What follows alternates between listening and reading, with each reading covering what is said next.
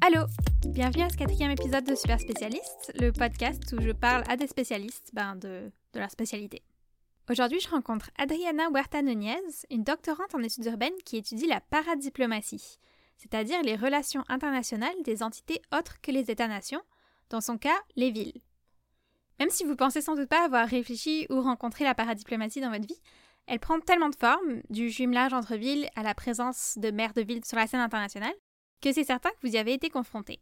Adriana va nous expliquer le rôle, l'histoire et l'avenir possible de la paradiplomatie en utilisant de nombreux exemples, dont ceux du Québec et de Montréal. Adriana est mon amie, je la connais parce que je viens aussi des études urbaines, mais c'est un sujet que je maîtrise pas du tout parce que personnellement, je suis vraiment aux antipodes de la paradiplomatie parce que j'étudie les espaces publics. Donc je fais pas la surprise dans cet épisode, c'est vraiment que j'ai appris beaucoup puis que j'y connaissais rien. Il y a un petit bruit parasite pendant les trois premières minutes, mais ça s'arrête ensuite, donc euh, persévérez.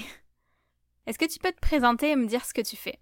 Oui, euh, je suis étudiante de doctorat en études urbaines. J'ai fait ma recherche doctorale précédemment sur la diplomatie des villes, principalement les villes qui sont du patrimoine mondial et particulièrement sur les villes mexicaines. Je collabore aussi dans une revue qui porte sur la paradiplomatie et qui, a son siège en Argentine, mais qui collabore avec beaucoup de pays au monde. Ok. Puis, comment t'en es arrivé à étudier la paradiplomatie Bon, je fais des études en relations internationales et après, j'ai travaillé quatre années dans ce musée des Beaux-Arts. C'est sûr que ça semble pas si proche, mais je travaillais dans la régie d'offres. C'est un département qui, est responsable des échanges pour avoir des, les empreintes de d'art qui vont participer à des exhibitions temporaires. Et c'est, comme le département le plus euh, paradiplomatique du musée parce qu'il a beaucoup d'échanges avec les institutions à l'étranger. Et après, je me suis rendu compte qu'il avait quelque chose d'important et intéressant de voir dans cette, euh, cet échange. Et j'ai continué à étudier une maîtrise toujours en relations internationales, mais cette fois-ci avec euh, l'axe, le, focus sur la diplomatie des villes. Ok. Donc, est-ce que ce qui t'a attiré en premier, c'est plus le côté art, patrimoine que le côté diplomatie? Hmm, je pense tous les deux. Parce que depuis ma formation, depuis mon bac, j'avais toujours dans la tête les, les échanges internationaux, tout ce qui, qui, qui, qui porte sur euh, les, les, les, frontières et je pense que c'est tous les deux. Aussi, les patrimoines, c'est super intéressant. OK. Puis, qu'est-ce qui t'a amené à Montréal? Qu'est-ce qui se passe à Montréal qui fait que c'est là que tu voulais faire ton doctorat? Bon, j'avais étudié les, cas de la paradiplomatie du Québec quand j'étais au bac. Donc, je savais déjà certaines choses euh, sur la ville, sur, euh, sur la province, bien sûr. Et après, j'ai vu qu'il avait ce programme de doctorat en études urbaines et qu'il avait une chaire de patrimoine qui, faisait des choses assez intéressantes. Donc, c'était une façon de, de, de faire un, mélange de deux choses qui me passionnent dans un seul programme de doctorat.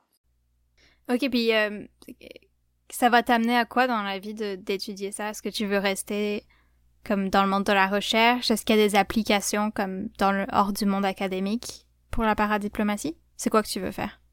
Idéalement, je voudrais faire euh, des applications dehors le monde académique. Je voudrais travailler soit dans un organisme international qui, qui, qui gère aussi la participation des gouvernements locaux et des villes dans le, dans le patrimoine, mais aussi dans, ça concerne l'internationalisation. Mais si je, je, peux continuer à faire la recherche, ça, ça serait aussi génial pour moi. C'est, c'est, si je peux continuer avec les deux choses, serait, serait optimal.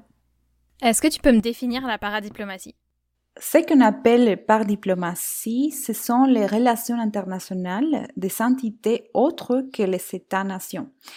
Ceci pointerait des entités gouvernementales qui sont à l'échelle locale, comme euh, les provinces, les États fédérés, les régions, les cantons, etc. Mais aussi d'autres types d'entités qui sont les organismes non gouvernementaux, euh, et par exemple des associations civiles qui, qui portent aussi, qui font aussi des choses sur, sur le domaine international. Donc essentiellement, les suffixes para indiquent qu'il est en action parallèle, c'est-à-dire c'est une diplomatie alterne à ce qui fait le gouvernement central ou le gouvernement de l'État-nation. Mais il existe, d'autres notions par rapport à, la diplomatie. On peut dire qu'il s'agit d'une gouvernance multi-échelle, d'une diplomatie locale, une action extérieure subnationale, euh, euh, parmi d'autres types de, de, notions. Depuis quand ça existe la paradiplomatie, puis pourquoi ça a commencé à exister? Parce que j'imagine que ça, ça s'est développé comme un contraste avec la diplomatie des États. Oui, effectivement, euh, cette notion, ça a commencé dans les années 80. En fait, il y avait des chercheurs qui ont commencé à employer ce terme pour décrire d'une façon plus théorique ce qu'ils regardaient à l'échelle internationale, c'est-à-dire une multiplication d'échanges internationaux entre les pays, bien sûr, mais les entités autres qui, qui, qui, qui n'étaient pas traditionnellement dans, dans les domaines internationaux. Donc, pour cette raison, ils ont commencé à expliquer à travers la part diplomatie ce type d'échange. Et ça a commencé à, à, à être plus euh, remarquable parce que euh, dans les contextes de, de, processus de mondialisation, on voit une accélération d'échanges. Euh, il y a la technologie qui avance et qui aide aussi à, à, se communiquer, à, faire des échanges plus, plus fréquemment. Et en raison de ce type d'échanges aussi commerciaux, euh, c'est ça que, les différents, gouvernements vont commencer à interagir et, vont commencer à se lancer au domaine international pour avoir un certain raisonnement.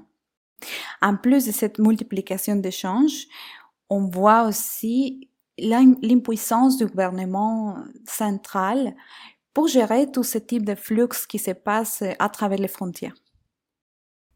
Puis donc, avant dans l'histoire, comme si on imagine l'Antiquité ou le Moyen Âge, il y avait les villes, euh, elles n'avaient pas de fonction diplomatique, c'est vraiment quelque chose de récent Ou alors est-ce que ça existait quand même un petit peu?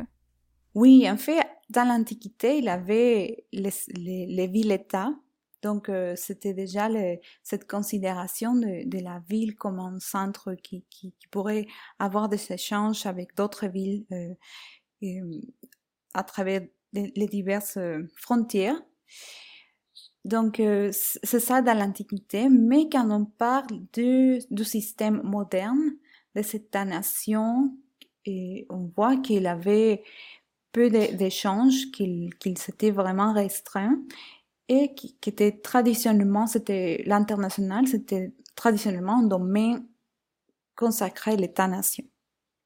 Ok. Puis donc, pourquoi, pourquoi ça existe la paradiplomatie? Qu'est-ce qui a poussé les villes et, et, les régions à développer ce système parallèle? Bon, Les villes et les régions, les, les entités subnationales ont beaucoup de motivation à, à agir à l'international. Il y a par exemple la géographie, c'est-à-dire ils sont, ils se trouvent dans les conditions de frontières donc, ils sont vraiment obligés à, interagir avec euh, leurs voisins. C'est pour ça qu'ils partagent, euh, mettons, on peut partager un lac, une rivière, euh, pour, il, est nécessaire donc d'échanger, de, traiter des choses en commun qui affectent à, à toutes les deux villes. Aussi, on trouve qu'il y a des, des, raisons financières, donc c'est sûr que les villes vont commencer à, à voir l'extérieur comme une façon de d'acquérir des fonds et des, des, des, ressources économiques pour euh, soutenir la gestion à l'échelle locale et tout l'approvisionnement des services, etc. On trouve aussi qu'il y a des, des choses, de, de, des aspects environnementaux. Donc, euh, les villes vont commencer à chercher des solutions pour mitiger les effets du changement climatique et aussi pour euh, s'engager euh, et internationalement pour, euh, pour euh, trouver des solutions en faveur du, du, du, du, climat. Il y a aussi des intérêts personnels des décideurs et des élus. c'est sûr que pour eux, c'est plus facile d'avoir un raisonnement, d'être exposé médiatiquement quand ils font des choses à l'international, quand ils vont prendre une photo avec un président, avec une personne qui est assez connue, quand ils vont faire une, une, échange dans une autre ville allemande qui est assez connue, pour eux, c'est une espèce d'exposition de, médiatique, de raisonnement. Donc, euh, ils sont vraiment actifs en faisant ce type de, de, relations internationales. Il y a aussi le côté du renforce, renforcement de compétences et, à l'échelle locale, c'est-à-dire les, les gouvernements locaux vont chercher de trouver certaines expériences pour euh, l'application dans la ville. C'est euh, aussi une autre motivation de, de, ville pour, pour agir à l'extérieur, c'est le renforcement de compétences à l'échelle locale, c'est-à-dire de chercher des expériences qui, qui, ont, qui ont été appliquées dans d'autres villes dans le monde pour, faire, pour trouver des solutions et résoudre des problèmes à l'échelle locale, comme par exemple les problèmes de sécurité publique ou de mobilité. Ils vont chercher des expériences qui, qui, qui ont été appliquées par d'autres villes et, et pour résoudre des problèmes qui sont en commun. On trouve aussi qu'il y a les contextes de la politique interne des villes, il y a, il y a toujours des enjeux, des alliances qui vont euh, permettre à la ville d'agir à l'international. Est-ce que tu peux me donner des exemples, par exemple, de maires de villes qui s'engagent dans la paradiplomatie? Oui, en fait, euh, c'est vrai. Maintenant, les, il y a, il y a des, chercheurs, il y a certains travaux qui montrent comment est-ce que les maires vont euh, devenir les, les, comme les protagonistes de l'échelle mondiale. On voit par exemple Anne Hidalgo à Paris, Mmh qui a fait vraiment un leadership euh, très, très important dans les accords de Paris pour euh, les climats. Donc, euh, elle, elle a vraiment fait un leadership dans les groupes de villes qui, ont signé un accord. Ce sont 54 villes, villes, des grandes villes, qui ont signé cet accord pour vraiment avoir la volonté politique de faire quelque chose pour empêcher les changements climatiques ce qui se passe pas dans les, en fait, pour les États-nations, on a vu qu'il y avait une certaine absence de la volonté politique des de États-nations de vraiment réduire leurs émissions de carbone. Mais est-ce que les États, ça les rend pas jaloux? D'une certaine manière que les villes fassent ça? Je veux dire, est-ce qu'ils cherchent à limiter ça ou alors est-ce qu'ils cherchent à encourager ça Est-ce qu'ils interviennent pas? Ça dépend. Il y a certains États qui ont une juridiction, un cadre juridique très, très contraignant pour les villes et pour leur État fédéré à agir à l'international. Ils vont limiter euh, certaines actions parce que les troupes qui vont contrer, qui sont contraires à ce qu'ils pensent, à ce qu'ils veulent faire. Notamment, c'est le cas des États qui ont des enjeux identitaires dans, leur, à l'interne. C'est le cas de l'Espagne, par exemple, avec toute la question du Pays Basque de la Catalogne. Ils vont essayer de, limiter certains types d'actions de, ces entités. Mais il y a d'autres États qui vont, qui, trouvent que c'est quelque chose qui bénéficie les, les échanges, qui bénéficie le développement de, de la population. Donc, ils vont ils vont encourager, ils vont permettre ce type de choses. Par exemple, au Mexique, il a même l'État fédéral a une unité qui permet, qui aide à chaque ville dans, dans, dans le pays à trouver un, un partenaire à l'international et à trouver des fonds, etc. Donc, euh, ça dépend le type d'État et ça dépend le type d'action aussi. Au Canada, on est dans quelle catégorie? Au Canada, c'est assez euh, flexible. On peut dire qu'il existe euh, une législation qui permet euh, aux provinces d'agir dans une certaine façon à l'international. Il y a certaines compétences qui sont partagées, il y a certaines compétences qui sont exclusives du gouvernement fédéral, mais c'est notamment le cas du Québec qui est le plus connu, un des plus connus au monde, parce qu'il a commencé à faire une activité internationale assez importante à partir des années 60 comme une façon de réaffirmer l'identité à l'extérieur. Donc, euh, Québec a commencé à développer des échanges avec la France, et aussi à des instances internationales comme l'Organisation internationale de la francophonie, pour vraiment euh, faire face à cette identité à l'intérieur du Canada, mais de dire euh, on est différent. Ok. Puis à l'intérieur même du Québec, est-ce que Montréal agit aussi sur la scène internationale? Est-ce que c'est une ville qui fait de la paradiplomatie? Oui, en fait, Montréal a commencé aussi dans les années 60, 70 à faire euh, des actions paradiplomatiques. On trouve que qu'il avait commencé à faire des, échanges euh, au niveau de la coopération. Par exemple, la, ville a commencé à recevoir des, des, personnes qui cherchaient de l'asile politique des personnes provenant de, Chili et de l'Amérique latine sont été accueillies ici à Montréal. Mais après, les actions de paradiplomatie à Montréal ont commencé à se tourner vers les, les vers l'attraction des ressources économiques, vers l'attraction de, de, des personnes, des touristes notamment. Donc, c'est une internationalisation différente, mais il reste encore des choses au niveau de la coopération.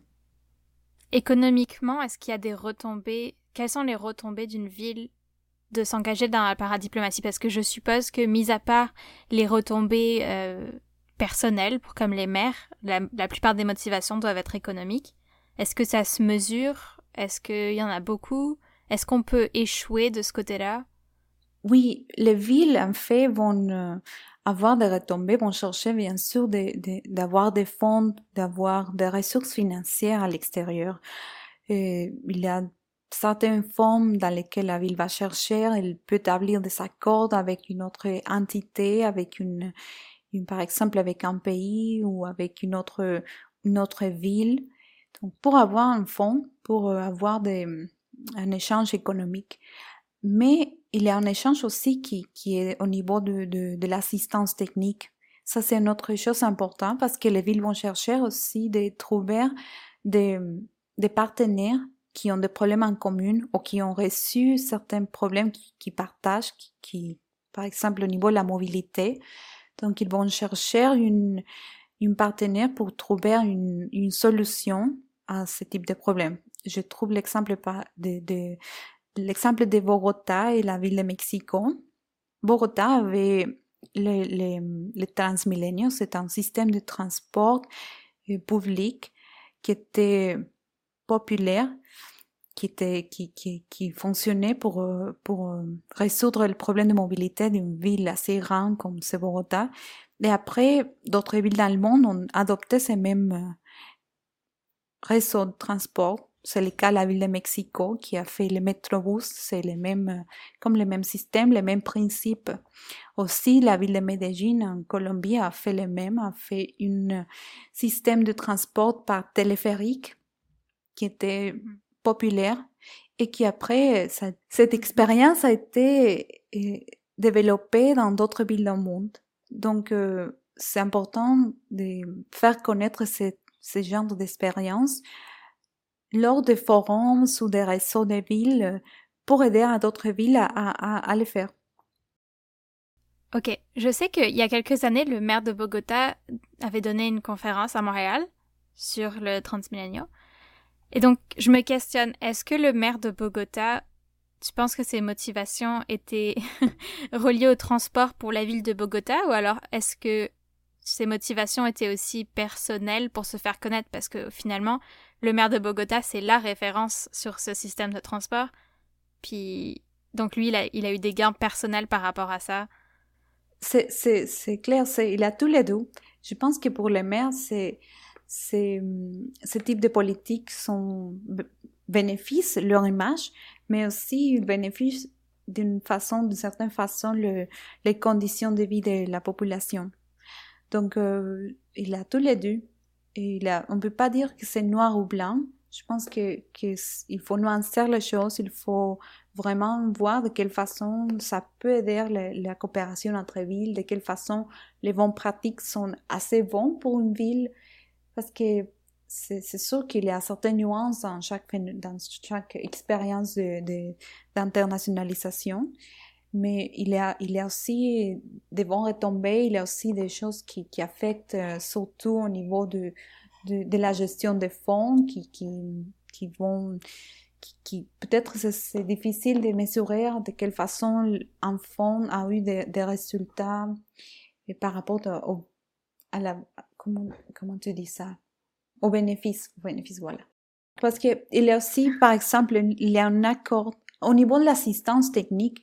Il y a, des accords, par exemple, entre des entités fédérales mexicaines qui s'appellent Jalisco et Michoacán avec la communauté d'agglomération d'Art Lourdes-Pyrénées pour la gestion d'un centre de résidus solides. Cette assistance technique entre les gouvernements a permis, à partir de, transfert de fonds et à partir du transfert de l'assistance technique, de faire un système assez fonctionnel pour le gouvernement de deux pays.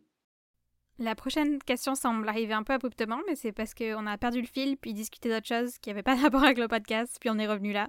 Donc euh, c'est ça, je préviens, ça change un peu de sujet.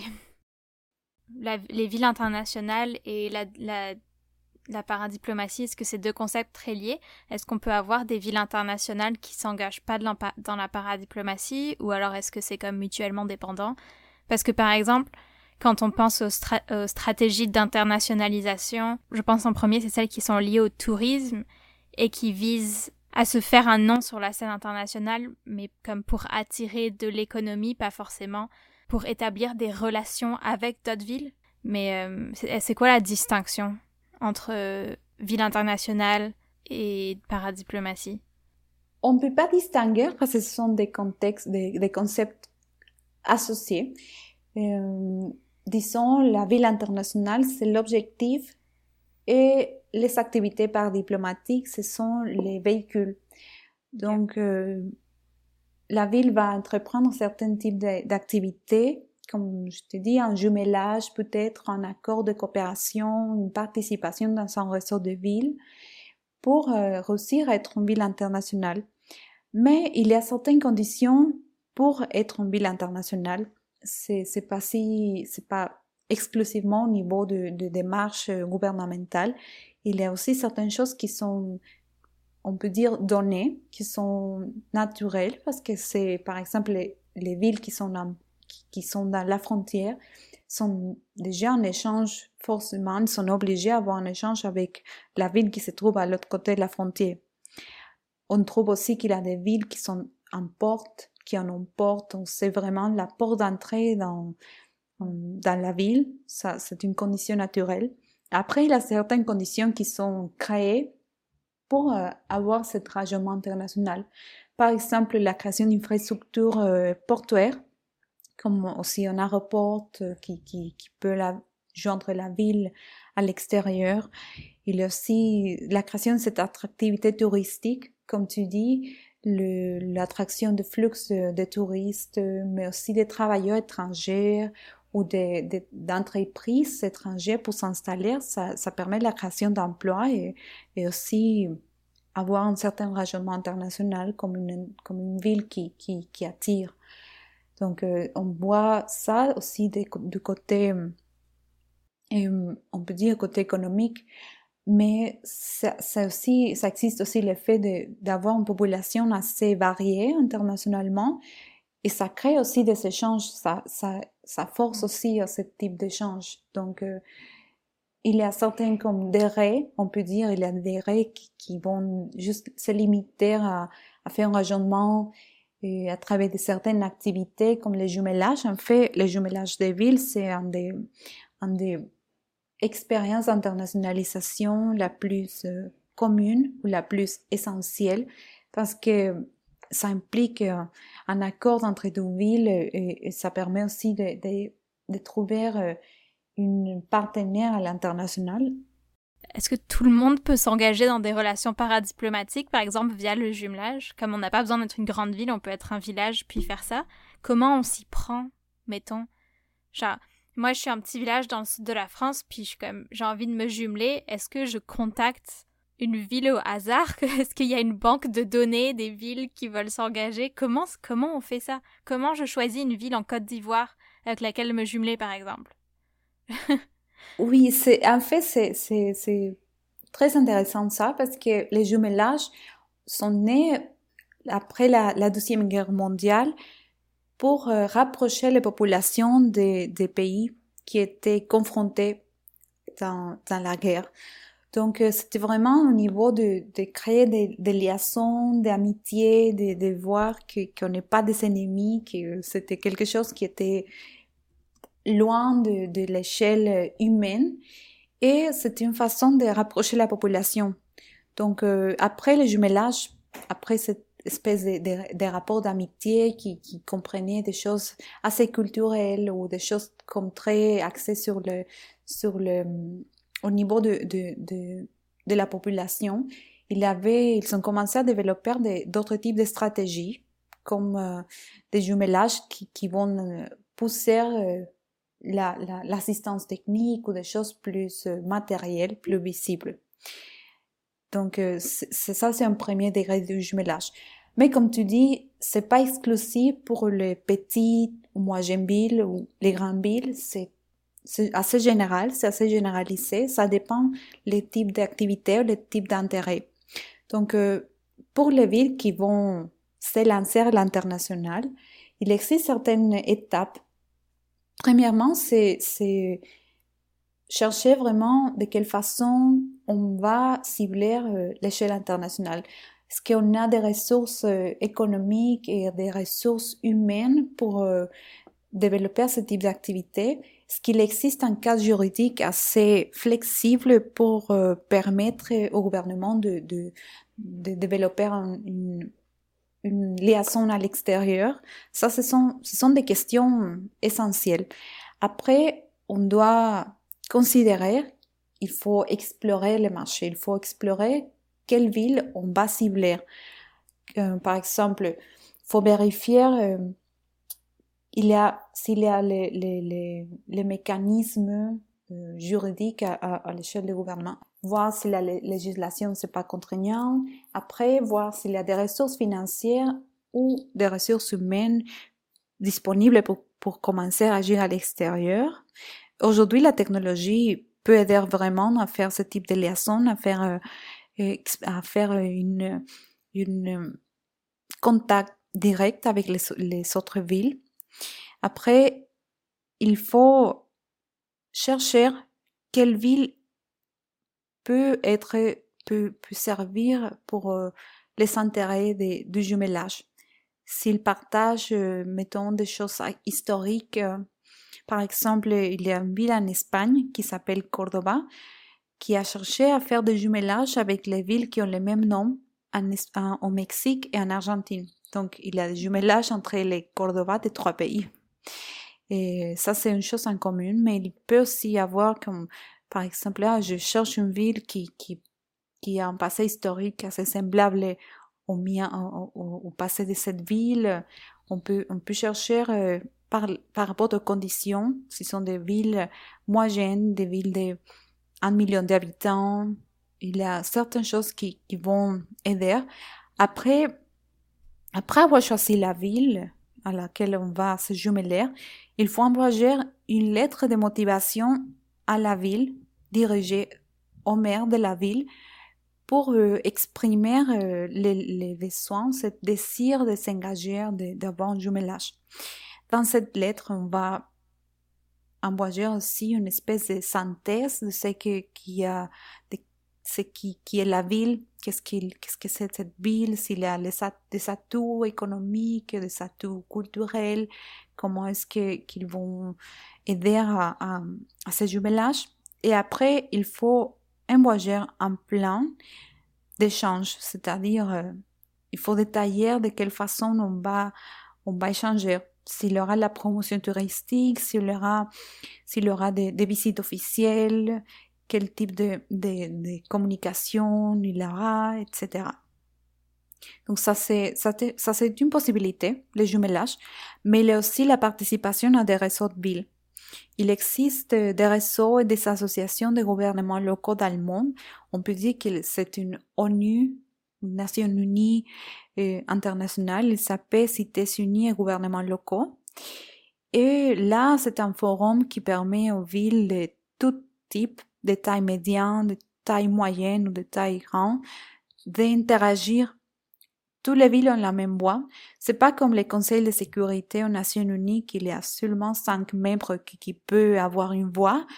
Dans les réseaux de villes et les associations, toutes les villes, ça, n'importe pas si c'est une ville petite, il peut avoir une, une voix à l'international. Ok, puis ça, c'est des réseaux thématiques ou qu'est-ce qui se discute dans ces réseaux-là? Il a des réseaux thématiques. Et, par exemple, il y a des villes qui portent, il y a, pardon, il y a des réseaux qui portent sur le patrimoine. Par exemple, l'organisation des villes patrimoine mondial. Ils vont, bien sûr, euh, faire un point de réunion pour les villes qui, qui sont dans la liste de patrimoine de l'UNESCO. Mais il y a des réseaux assez généraux comme ce réseau, Cités Unies et gouvernements locaux, ils, ils vont euh, rassembler des villes sans, sans savoir si c'est une. Sans, sans, regarder les spécificités. Bon, ils sont assez généraux. Au début, tu m'as dit que le jumelage est apparu comme pour euh, consolider les relations entre des pays après-guerre. Mais donc, euh, est-ce que c'est pas comme une forme d'instrumentalisation par les États au final qui sert les États plus que les villes Parce que mettons, j'imagine donc qu'il y a beaucoup de jumelage entre par exemple euh, des villes françaises et des villes allemandes.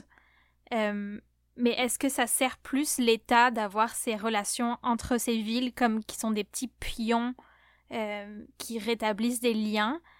Euh, en, tout cas, ça me semble un peu comme instrumentalisant.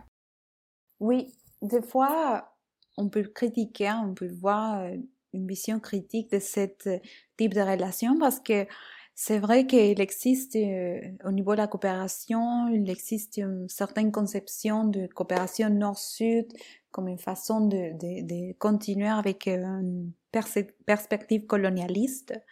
Mais il y a certaines formes de coopération qui se font de façon horizontale. Ce sont soit des villes dans le sud, euh, ça, s'appelle une coopération sud-sud, il aussi une il a aussi une coopération triangulaire, c'est-à-dire il participe euh, trois villes dans le même temps, donc ça, ça, ça peut aussi aider à, effacer ce type de, de conception eh, colonialiste ou, comme tu dis, instrumentale de la, de la coopération et aussi de la, de la part diplomatie. Mais c'est vrai que certaines fois, il y a l'État central qui peut avoir une influence sur le type de, relations qui se, qui se font.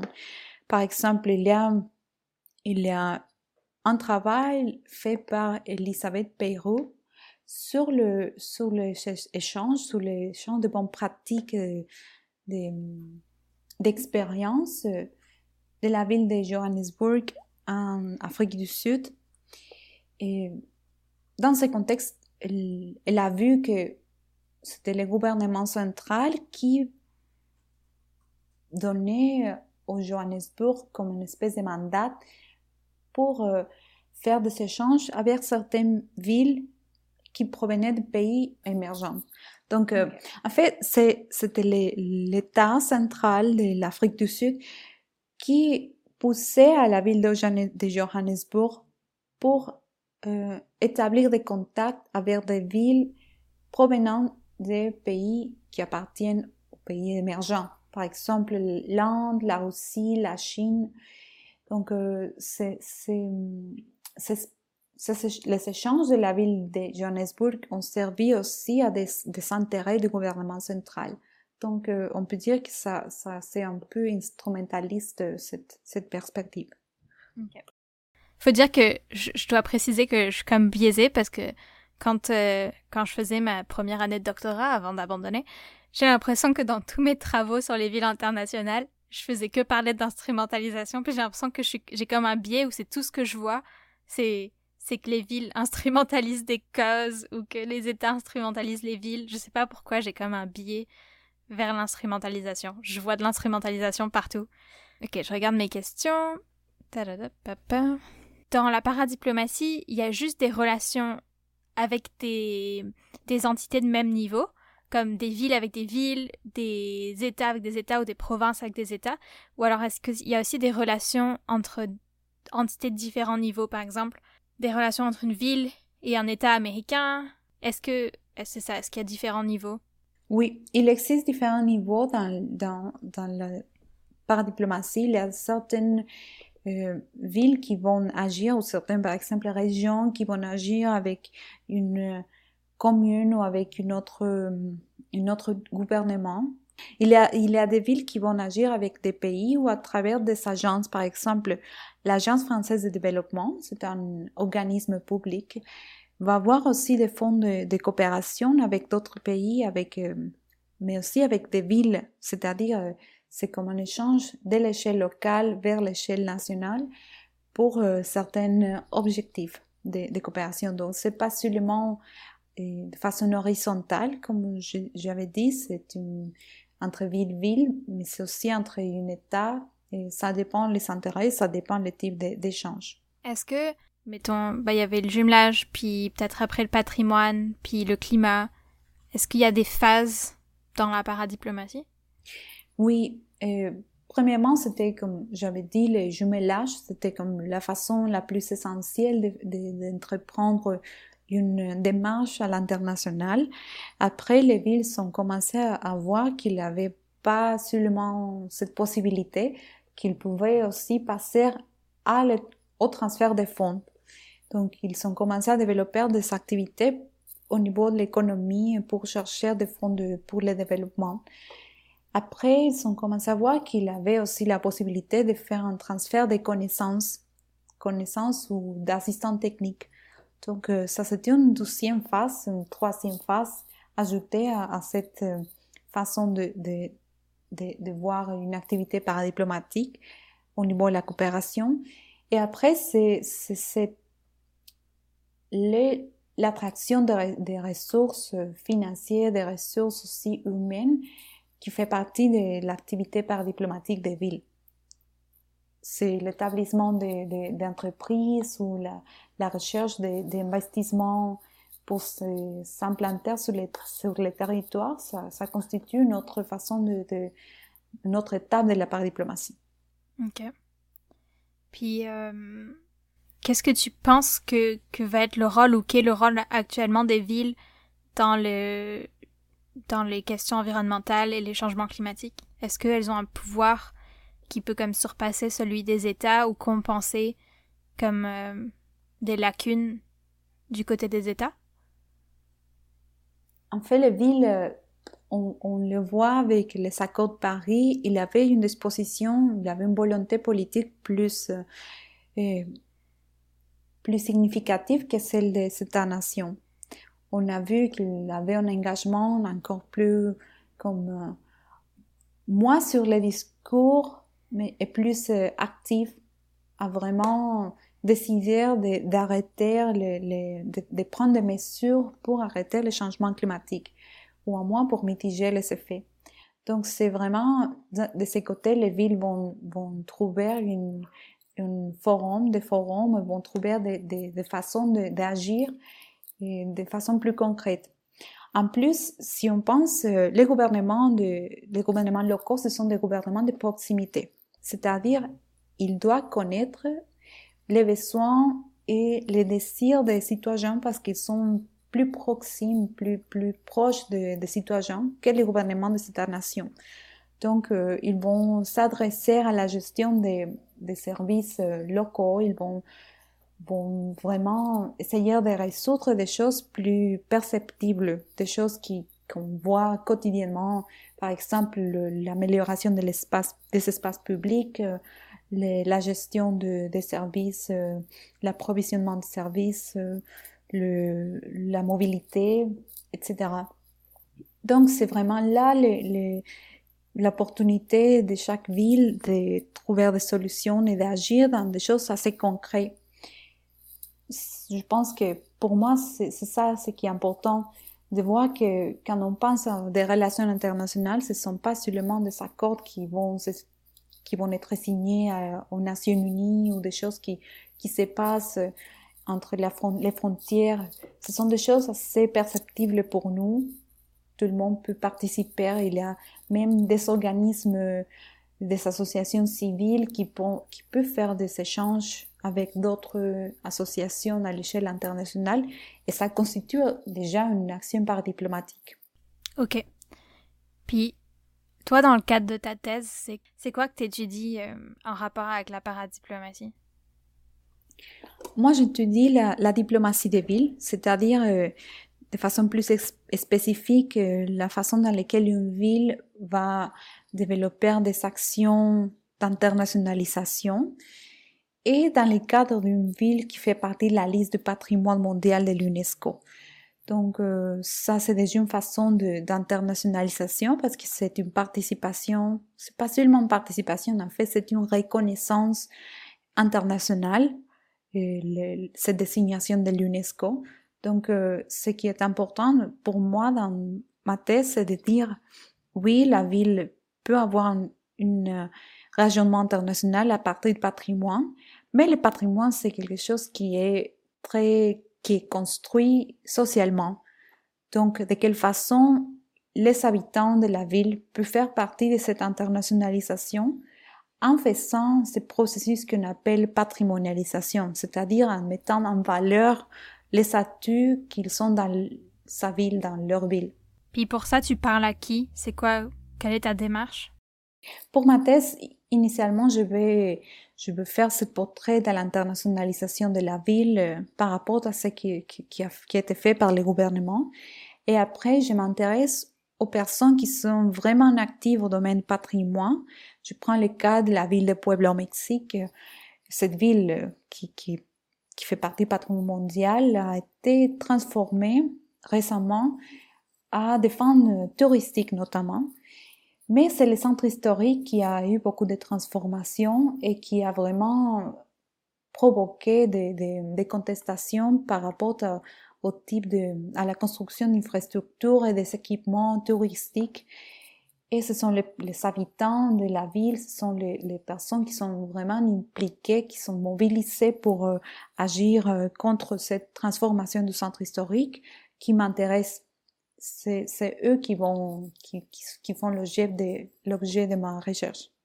Ok, puis si on parle plus de comme la recherche en paradiplomatie, est-ce que c'est un domaine répandu, est-ce qu'il y a beaucoup de chercheurs? C'est un domaine comme c'est à partir des années 80 qui, qui ont commencé à se faire des recherches. C'est vrai que ça continue encore en développement. Il y a pas mal de, de chercheurs dans le monde qui, qui vont travailler sur ce, sur ce type de, des, sujets. Et, euh, des fois, il y a certaines, dans la science politique, il y a une certaine conception de, de, de, de voir euh, les villes ou les gouvernements qui sont, on peut dire, inférieurs que le gouvernement de l'État, comme avoir, il peut avoir une perspective très, on peut dire, euh, inférieure. Mais, mais c'est en fait, ce sont les gouvernements, cette conception de la science politique de voir, le, de voir avec une perspective d'infériorité les gouvernements locaux qui, qui des fois a, a, eu des effets sur la conception de, sur les études des villes dans le monde. Donc, euh, on peut dire qu'il y a un certain establishment dans la, dans les, dans les analyses qui portent sur le, sur la réalité internationale, qui se concentre sur les actions de cette nation et pas sur les actions des gouvernements locaux.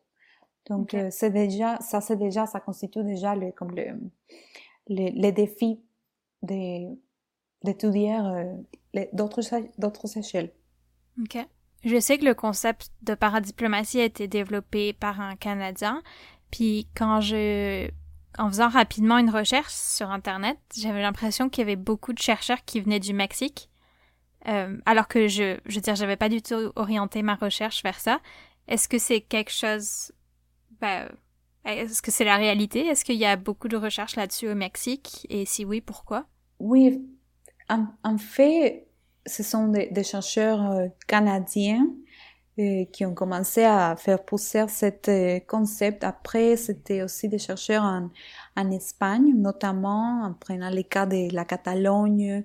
Il y a aussi des chercheurs en Belgique pour, pour vraiment faire théoriser tout ce qui concerne les actions de, de, des communautés, des, c'était intéressant, ça, les débuts de, de, cette euh, recherche sur la paradiplomatie, mais après, il y a tout un réseau de, de chercheurs, pas seulement au Mexique, mais dans le reste de l'Amérique latine, euh, encore euh, dans, dans le monde, aux États-Unis aussi, pour voir de quelle façon les gouvernements locaux peuvent agir à l'international.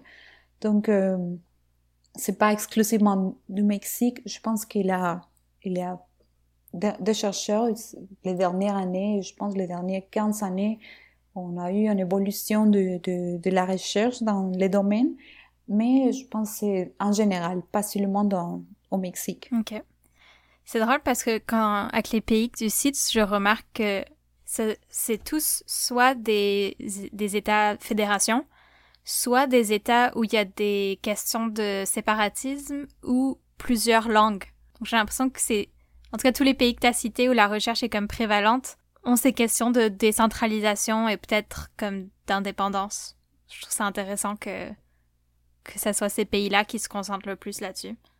Oui, en fait, c'est, c'est, c'est une, cette idée, c'est, c'est totalement euh, correct. Ce, type de, recherche ont été fait parce que les, entités, les, provinces ou les États fédérés qui ont, qui ont eu ce désir d'agir à l'international ont été principalement poussés à le faire parce qu'ils voulaient se détacher de l'action internationale qui était faite par l'État-nation, qui était faite par l'État central. Donc, il avait certainement des questions d'indépendantisme, il avait aussi, par exemple, la notion de protodiplomatie, c'était ça, de dire on veut s'indépendiser, on veut avoir un régime indépendant. Donc, euh, c'est pour ça qu'on va chercher, comme dans les terrains internationaux, une espèce de reconnaissance. On va préparer les terrains pour, euh, au moment où on réussit à avoir cette indépendance, on aura déjà consolidé des liaisons à l'international et une reconnaissance de cet État. C'est-à-dire, sera un État qui sera reconnu, qui sera reconnu par d'autres États. Ça fait du sens. Mais c'est vrai que par exemple, si on pense, euh, ben, je sais pas, si je me mets à la place de quelqu'un qui habite comme en Alabama, je pense que je vais plus connaître le Québec que comme la Saskatchewan. Parce que, ben parce qu'ils sont beaucoup plus mis sur la scène internationale, puis ils font beaucoup de, comme de lobbying pour se faire connaître, puis... Oui, en fait, le Québec, c'est, un exemple dans le monde parce que ça a commencé, ces actions internationales, après la Révolution tranquille, après les années 60. Il a commencé à faire euh, des actions qui étaient vraiment comme euh, innovantes dans ces moments-là. Dans ce moment, le Québec a 33 représentations réparties dans le monde, c'est-à-dire des délégations générales ou des délégations assez simples, de, des centaines, etc. Ce sont comme des consulats ou comme des ambassades, mais c'est déjà une, ça, ça, implique un effort très grand d'avoir de, de, une ambassade. Il y a, peut avoir, euh, le Québec, c'est en province, mais peut avoir beaucoup plus de, de, de représentation qu'un pays, qu'un autre pays. Donc, euh, ça, ça, dit quelque chose de déjà important. Et le fait que le Québec a déjà un ministère, c'est pas un bureau dans la province qui gère la, la, stratégie d'internationalisation. Non, c'est en fait c'est un ministère exclusif pour euh, développer les actions internationales avec une stratégie, avec des objectifs. C'est assez, assez complexe tout le système ici au Québec. Ok. Ok, puis euh, dans l'avenir, qu'est-ce que tu penses qui va arriver à la paradiplomatie? Est-ce que tu penses que ça va se, que le phénomène va prendre de l'ampleur? Oui, il, va prendre euh, beaucoup d'ampleur, notamment à travers toutes les actions qu'on voit précédemment sur les actions de, climat pour, euh, pour avoir des villes plus durables et avoir des, comme des actions plus concrètes visant la mitigation du changement climatique. Donc ça, c'est déjà un aspect qui, qui est à considérer dans le développement de la paradiplomatie et surtout parce qu'on vit dans un monde urbain. Donc, la diplomatie des villes, ça, va continuer. C'est sûr que ça sera une, une chose qui aura beaucoup plus d'aspects à explorer, des, choses à, à, continuer à travailler. Qu'est-ce que tu préfères à propos de ton travail en tant que chercheuse ou que doctorante? Euh, Ce que je préfère, c'est de voir des, expériences concrètes. C'est de voir qu'il a, qu'il a, que c'est quelque chose de tangible. Au moins, du côté de cette nation, si on pense à la politique extérieure, si on pense à des rapports, c'est quelque chose qui semble loin de moi. Mais quand je pense à, des actions internationales d'une ville, pour moi, ça dit quelque chose qui est près de moi, qui, qui, qui a des retombées sur moi, des retombées directes, parce que je ne veux pas dire que les relations internationales au niveau de cette nation vont pas avoir des effets. Dans ce moment, on le voit avec la Covid, c'est sûr que ça implique plein, plein de, plein de choses, plein de, plein de, comme des d'enjeux pour euh, le monde entier. Mais quand on pense au niveau, à l'échelle urbaine, on voit des choses plus, plus facilement.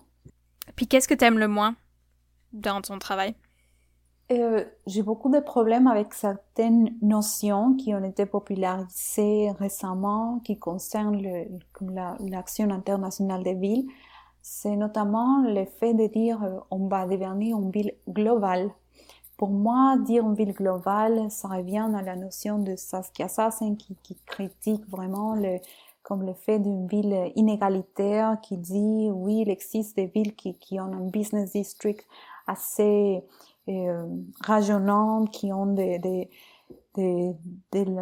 pouvoir économique, mais c'est aussi une ville fragmentée, c'est une ville qui a beaucoup d'inégalités. Et c'est ça la ville globale pour moi. Donc pour moi, dire on va devenir une ville globale, c'est quelque chose qu'on ne doit pas dire, c'est quelque chose qu'on ne peut pas faire. Donc il euh, faut considérer toutes ces nuances. On ne peut pas dire qu'on est une ville globale parce que faut considérer que c'est pas tout, c'est pas c'est pas euh, comme réussir. Et aussi le fait de dire on va devenir une ville intelligente, une smart city. C'est un concept pour dire que, que la technologie, ça, ça va nous aider, mais en même temps, si on pense à la technologie, on peut questionner quel type de technologie, on peut questionner de quelle façon. Et notamment dans ces moments, pas tout le monde a l'accès à la technologie, pas tout le monde a l'accès au profit de la technologie. Euh, donc, euh, de quelle façon il faut nuancer cette, euh, cette concept, il faut réfléchir avant de dire que c'est un exemple, c'est un modèle à suivre dans le monde. Mais donc, est-ce que tu as une idée de qu'est-ce que ça serait l'alternative idéale, qui n'est pas la ville globale ou la ville intelligente?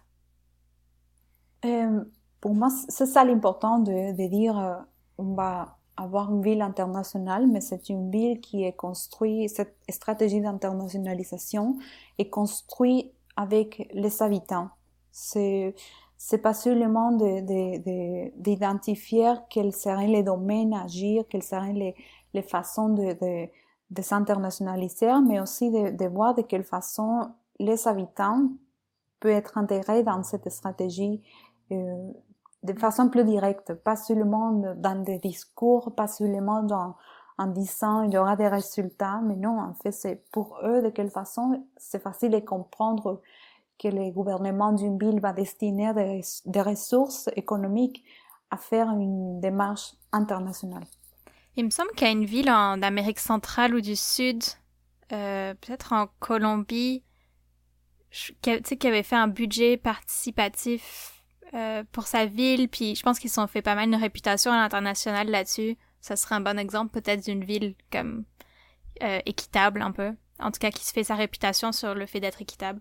Oui, en fait, c'est le, le, budget participatif de Porto Alegre en Brésil. Mm, c'était dans les années dans les années 90. Le, c'était populaire ce modèle parce que c'était vraiment la façon de, gérer un budget, d'intégrer les, citoyens dans cette gestion, de voir de quelle façon ils peuvent participer en faisant un diagnostic, de dire euh, on a besoin de infrastructures de ce type, on a besoin de l'amélioration de l'espace public, etc. Donc, euh, ce modèle de budget participatif a été, en fait, c'est un des bonnes pratiques qui a été popularisé dans le monde. On les trouve maintenant dans tout le pays, on les trouve dans beaucoup de villes au monde. Et, et c'est, ça a permis aussi au Porto Alegre de, de, de s'internationaliser, de voir un rayonnement à travers ces modèles. Hmm. Ouais.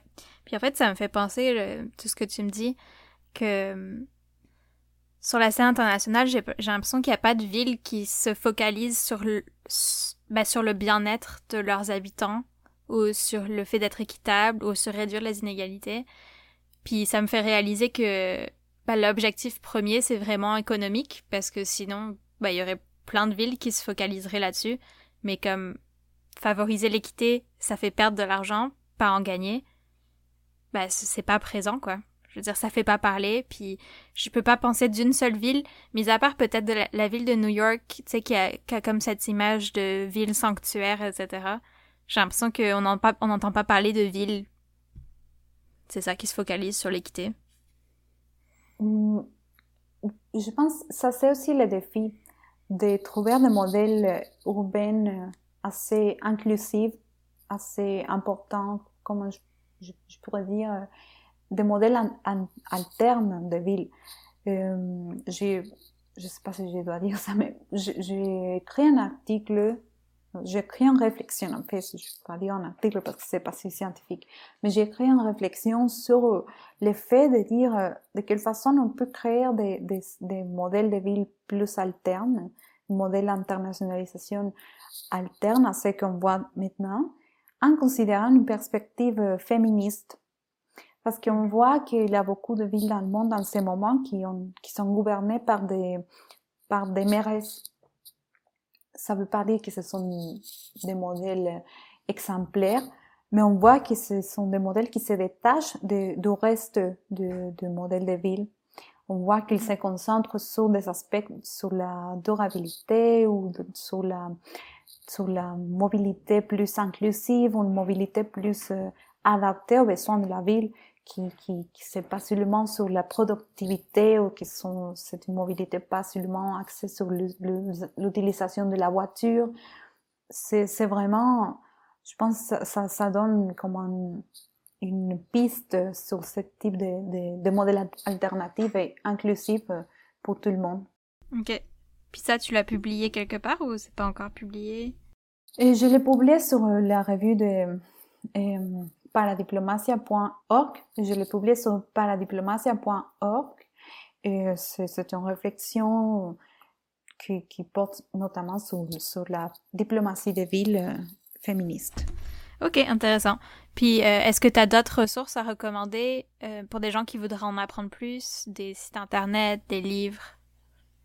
Oui, il, les sites internet des cités gouvernements locaux unis, c'est intéressant pour voir de quelle façon il y a beaucoup de villes dans le monde, dans beaucoup de régions du monde qui, qui vont s'engager à, partir de différents sujets. Par, exemple, il y a la commission d'équité, des gendres, il y a la, commission de, de, participation citoyenne, donc il y a beaucoup de des sujets dans, dans les contextes de cités et gouvernements locaux, aussi dans sur le site de paradiplomatia.org. Il y a de bonnes expériences, il y a des partages de, de, formations qui se font au monde, pas seulement en espagnol, mais aussi dans beaucoup de langues. Donc, euh, c'est assez intéressant. Y a aussi cet, euh, cet organisme publié aussi en revue chaque trois mois euh, avec les, les thèmes, les, une thématique la plus actualisée du, du, phénomène de la part diplomatie. Est-ce que les gens peuvent te trouver quelque part sur Internet? Est-ce que tu as des réseaux sociaux où les gens peuvent te suivre? Oui, sur Twitter, je suis, euh, je suis Adriana, en fait. avec une seule N, parce que je sais qu'en français, il y a, l'agent a la tendance à écrire mon nom avec double N, mais non. C'est, ah Je suis Adriana avec une seule N. C'est la fin de cette discussion avec Adriana qui semble se terminer abruptement, mais c'est parce qu'on est resté au téléphone à discuter après la fin de cette entrevue, donc j'ai pas enregistré nos au revoir. Au revoir. Adriana m'a envoyé plusieurs liens vers des ressources que je vais ajouter en description de l'épisode si vous voulez les consulter. Le lien vers le Twitter d'Adriana s'y trouve également. Si vous avez aimé cet épisode, vous pouvez le partager autour de vous, vous abonner, laisser un commentaire et une note sur Apple Podcast, et nous suivre sur les réseaux sociaux pour être tenu au courant des prochains épisodes, sur Instagram et Facebook à Super Spécialiste et sur Twitter à Super 1 Ok, merci.